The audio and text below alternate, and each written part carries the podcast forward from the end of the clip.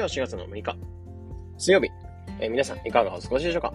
こんにちは。 DeFi 投資家の斉藤です。えー、このチャンネルでは聞くだけでわかる仮想通貨ってのコンセプトに普段ニュースだったりとか考え方っていうのを発信しています。で、今回話していく内容としては、年、え、数千パーセント、 DeFi Kingdoms クリスタルベールを解説ということで、 DeFi Kingdoms っていうところの、まあ、 GameFi っていうところの領域から出てる、まあ、ゲームものがあるんですけど、そこが発表された DeFi、クリスタルベールってものを今回解説していこうかなというふうに思います。で、背景としてあったのが、まあ、 DeFi Kingdoms ってものが、えー、まあ、仮想通貨の界隈でもあるんですけど、まあ、そこからクリスタルベールって新しいサービス、えー、 DeFi っていうのが発表されたというところで話題になってましたね。で、ここなんかを聞いたときに僕自身も先日、えー、年利3000%ほど、まあ、結構狂った年利だなっていうふうに思うんですけど、まあ、そこで預け始めましたってところ。で、そこを受けたときに、えー、どんな DeFi なのかというところだったり、あとはなぜ話題なのか、あと他の DeFi との違いって部分は何なのかってとこなんかも、えー、お答えしながら話していこうかなというふうに思います。で、早速使い方だったりとかを解説したブログっていうのも、これ、ポッドキャストから聞いてる方っていうのは、えー、まあ、使い方を解説したブログ記事っていうのを届けますので、えー、まあ、早速使ってみたいという方はそちらの方から、えー、見ていただければ使い方がわかるかなというふうに思います。で、今回話していく内容としては、クリスタルベールについてだったりとか、あとはクリスタルベールを動かしている、えー、DFK っていうブロックチェーンについて解説したりとか、あとそもそも DeFi Kingdoms ってどんなものなのかっていうところはわかるかなというふうに思います。まず、クリスタルベールって何なのかってところで、まあ、ざっくり、えー、主にポイントを3つ絞って話していくと、えー、大手の GameFi、えー、 DeFi Kingdoms の新サービスになってます。で、二つ目ってのが、独自チェーン、DFK、えー、これ、 DeFi Kingdoms の独自チェーンで動いていて、で、ここで DeFi、まあ、お金を預けていくと、年数百から数千パーセント出るっていうふうに話題になってますね。で、これを解説していきます。でまず、 DeFi Kingdoms って何なのかってところで言うと、まあ、これは GameFi っていう領域で動いているようなプロジェクトになっていて、えーまあ、ゲームと、まあ、 DeFi、えー、分散型金融 DeFi。これを掛け合わせたときに GameFi っていう言い方されるんですよね。で、どういうことができるかっていうと、まあ、ゲームで、えー、単純に、まあ、ゲームで例えばアイテムとか、まあ、例えばポイントを取ったりすると、まあ、それが実際にトークンっていう形でお金が入ってくる。で、えー、そのもらったお金ってものを再度その GameFi 内に預けていく。まあ、 DeFi の機能ですよね。えー、お金を預けていくと、まあ、その預けたことで増やせる。年利として増えていくって感じですね。で、このゲー、えー、 DeFi King ってものに関しては、ジュエルっていうものが主な仮想通貨になっていて、まあ、それが流通させて、そのジュエルっていうのを稼ぎながら、そのジュエルを再度預けて、えー、年利、まあ、金利収入を得ていくみたいなスタイル、やり方になってます。なので、ゲーム感覚で DeFi、まあ、分散型金融、次世型、次世代型の金融ってものが、えー、学べるプロジェクト、えー、学べるサービスになってるって感じですね。で、ここから新しく、えー、クリスタルベールってものが出てきたってなってますね。で、このクリスタルベールを動かしている DFK チェーンについてついて話していくんですけど、まあ、これは主にポイントとしては3つかなというふうに思いますね。えー、まず、DeFi の DeFi キングダムスってもので、えー、開発されている独自のブロックチェーンになってます。で、二つ目っていうのが、えー、その独自のブロックチェーンっていうのは、 Avalanche 提供、 Avalanche っていう、えー、ブロックチェーンがあるんですけど、まあ、そこから提供されているサブネットで開発されていて、三つ目っていうのが、えー、そこに先日、えー、支援金プログラムっていうのが発表されて、えー、今回この DeFi Kingdoms も参入していて、その支援金プログラムに乗っかっているよって感じですね。まあ、ここは一つずつちょっと話すんですけど、まず DeFi Kingdoms が独自で開発しているブロックチェーンになっていて、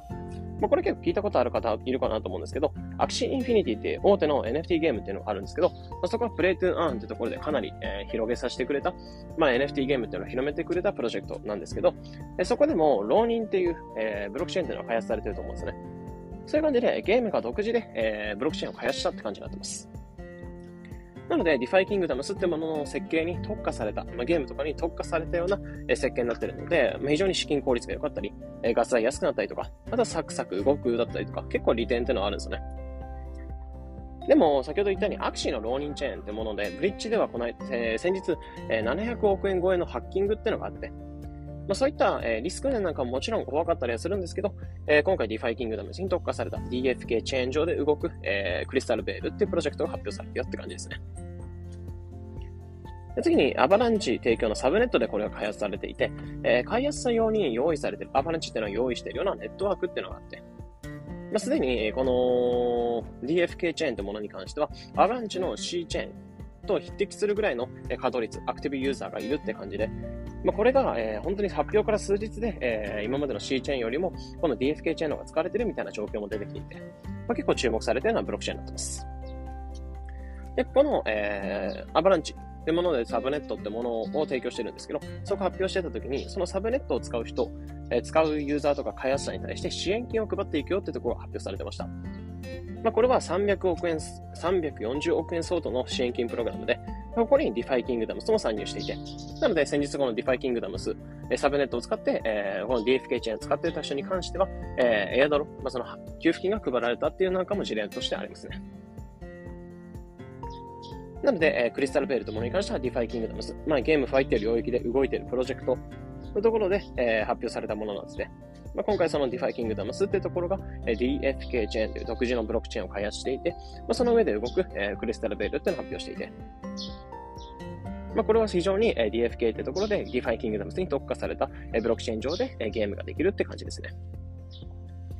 で、これが話題になった理由として、まあ、もちろん支援金とか、えー、エアドロが配られるっていうところももちろんあるかなと思うんですけど、まあ、一番僕自身が結構一番食いついたのは、やっぱりこの DeFi、えー、このクリスタルベールというところにお金を預けていくと、年3000から4000%増えるってところで、これ、えー、発表された当時、えー、3月末ぐらいにこれ DFK チェーン上でクリスタルベル発表されてるんですけど、僕が出た当時は1万パーセントとかって普通にあって、あのー、もう普通に3000、4000とかでも30倍、40倍になるんですけど、1万パーセントって、まあ、100倍とかになるので、かなり増えるんですよね。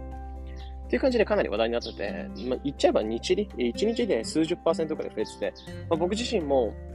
えー、これを見たときに思ったのが、まあ、実際に使ってみたんですけど、5000円ぐらい、まあ、一応少額でスタートしたんですけど、その少額でスタートした時に今朝見たら、昨日の、えー、昼ぐらいにお金を預けたんですけど、それで半日ぐらいして、半日も経ってない、1日も経ってないのに、200円、300円ぐらい増えてたんですよね。だから日利10%ぐらい増えてて、まあ、非常に、あの、まあ、高利回りっていう感じで注目されてますね。まあ、これは DFK っていう特化されたチェーン上で資金効率がいいってとこなんかも、まあ、一つこの利回りが高いっていうところの理由なのかなというふうに個人的には思ってます。なので、こういった特徴なんかも踏まえた上で、えー、今後どうしていくべきか、まあ、ユーザーとしては、えやっていくべきなのか、やらないべきなのか、そういうところを話していきます。まあ、結論として僕自身はやるなら早めにやった方がいいかなというふうに思ってて、まあ、結局、もちろんリスクっていうのはあるっていうところを前提として、まあ、もちろん自己判断でやってほしいんですけど、えー、ここまで大手のゲームファイのサービスでここまで小売回りが出るっていうところは、まあ、非常に安心してもいいんじゃないかなっていうところを僕個人は思ってて。まあ、結局その1万パーセントとか出てた頃から、今数日経って3、なんですか、3400、4000とかに落ちちゃってるんですけど、もちろんそれでも高いんですけど、やっぱり今後どんどんどんどん年利って落ちてしまうので、まあ、年利が高いうちに早めにお金を増やしておいて、まあ、早めに撤退するなんてやり方もありじゃないかなというふうに思ってて。あとは単純に DeFi Kingdoms って有名なとこだったんですけど、今年1月とかに僕使おうと思ったんですけど、なんか参入する気にならなくて、まあゲームってあんま好きじゃなかったんですよね。なんですけど、今回こういった形で、まあ、DeFi っていうところで提供される、ゲーム感覚でお金が増やせるってところはあったので、まあ、単純にゲームファイの参入にちょうどいい時期なんじゃないかなと思って参加してみました。もちろん自己判断でやってほしいですけど、まあ、興味ある方は数千円とかが預けられる。で、年利10%くらい増えるってとこなので、まあ、試してみてもいいんじゃないかなってところを思ってます。というところを踏まえた上で、僕自身実際に使って、それを解説したブログっていうのも先ほども言ったように載せておくの、載せておきますので、え気になる方はそちらの方で使い方見ていただいて、え、 DeFi Kingdoms、まあ、ぜひ高利回りで運用する、スタートスタートする一つの参考になっていただければなというふうに思います。というところで、今回話してた内容は DeFi Kingdoms というところでクリスタルベルが発表されてまあ、これは DFK チェーン上、独自のチェーン上で動いていて、非常に資金効率だったりとか、サクサク動くよってところだったり。あとはこの支援金プログラムとかで、えー、注目されてたりとか、まあ、一番に関してはその年利が、非常に DeFi に関しては年利が高いよ。なのでやるなら早めにやった方がいいんじゃないかなってところも考えつつ、今回話していきました。えー、このような形で、このチャンネルでは仮想通貨についてできるだけ分かりやすくお伝えしています。日々の情報収集やトレードにお役立てください。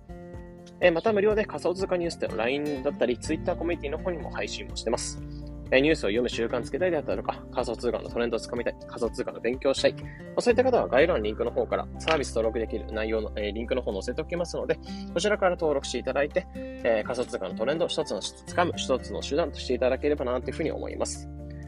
というところで本日これで以上になります。良い一日を。